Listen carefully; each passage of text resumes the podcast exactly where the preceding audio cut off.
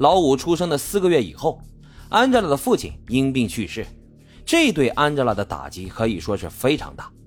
在失去至亲的痛苦当中，安吉拉的精神病再度发作。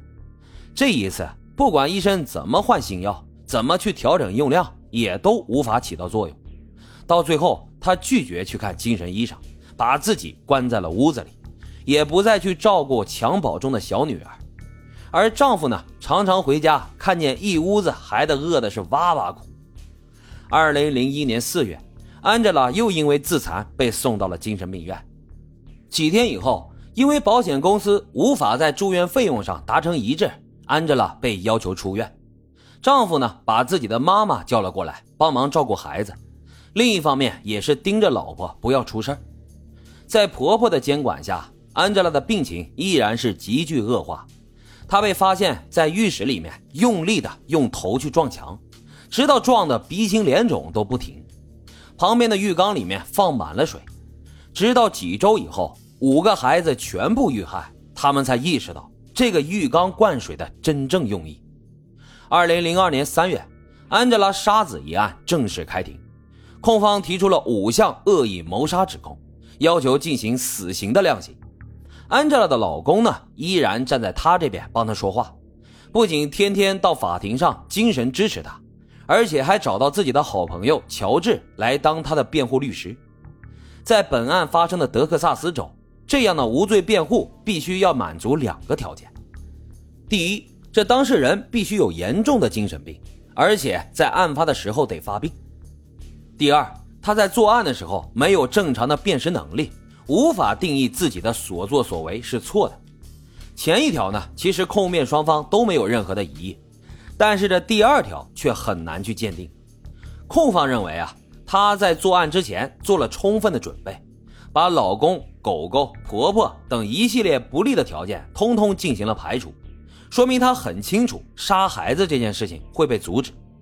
控方的专家证人是犯罪心理专家，这个老头啊出庭作证说。安吉拉是热门美剧《法律与秩序》的粉丝，一直都在追剧。在案发前呢，电视上刚好就播了一节，讲的是一个母亲杀死自己孩子以后，用精神病作为理由脱罪的事情。这个医生啊强调说，安吉拉不仅从这集电视剧中得到了杀人的灵感，还从中找到了脱罪的方法。总而言之啊，就是一句话，他这是很大的一盘棋。相比于控方。辩方不仅推出的精神病专家不给力，而且在辩护的方向上也各种走偏。安吉拉逮捕以后被进行了强制治疗，精神面貌也有了大幅度的好转。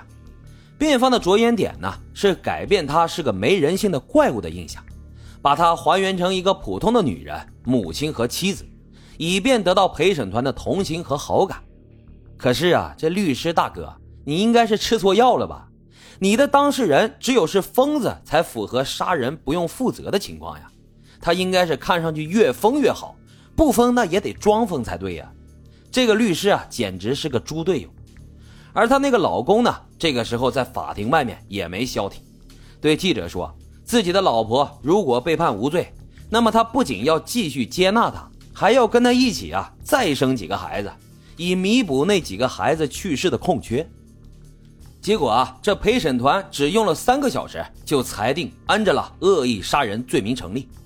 用他们的话说，一闭上眼就好像能看见那些小小的身体湿淋淋的被裹在被单里，排成了一排放到了床上。最小的妹妹还躺在哥哥的怀里，哪怕是个疯子也受不了这个呀。安吉拉最终呢被判了终身监禁，四十年不得假释。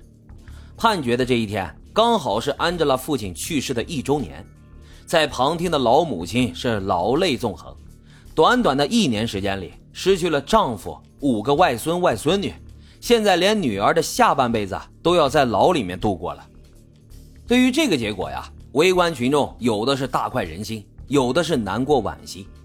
但是反对声音最大的呢，是一个特殊的群体——美剧迷。法律与程序的铁杆粉丝指出啊。从一九九零年开播以来，从来就没有一集里面讲过母亲杀死孩子，然后以精神病脱罪的故事，所以安吉拉根本就不可能看过，更不可能从里面得到灵感。德高望重的权威医生做了伪证啊！这是，在舆论的压力之下，这这名医生也公开为自己的工作不严谨而道歉，并且马上辞掉了手头的另外一个案子，闭门思过。也正是由于这个原因，安吉拉得到了一次宝贵的上诉机会。在权衡了新出现的证据以后，巡回法庭要求此案重审。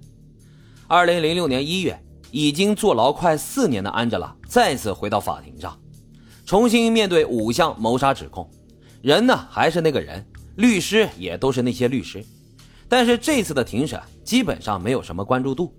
已经跟安吉拉离婚的前夫呢也没有到场。这次经过三天的讨论，最后安吉拉被判了无罪。原因呢是精神病，没有责任能力。他被移出了女子监狱，换到了一间高度戒备的精神病院进行治疗，时间不设上限。一年以后，安吉拉被转入另外一间精神病院，她在这里被关押至今。那个迷信神棍的老公现在过得怎么样了呢？根据他的网上资料显示啊，他仍然在 NASA 担任高级系统工程师。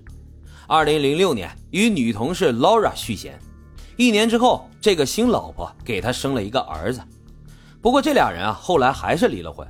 Laura 表示，她受不了这个男人不停的要她生孩子，如果真的照他的要求生啊，保不齐自己也可能会疯掉。另外值得一提的是，这个男的直到二十多年以后，还在为这个案子一遍一遍的上节目卖惨圈钱。而那个神棍呢，在这个案子里虽然是千夫所指，被认为是同样和孩子们的死有关，但是他却拿出了一副死猪不怕开水烫的态度。你傻呗，你信了怪我喽，我有信仰自由，我有言论自由啊。这个事情到最后，貌似只有安吉拉受到了惩罚，他的病没好一点，愧疚带来的折磨也就更多一分。所以这样的活着。不能不说啊，是一种心理上的凌迟，令人感慨唏嘘啊。好了，今天的案子呢就是这样，感谢收听老白茶馆，欢迎大家在评论区积极的留言、订阅、点赞与打赏，咱们下期再会。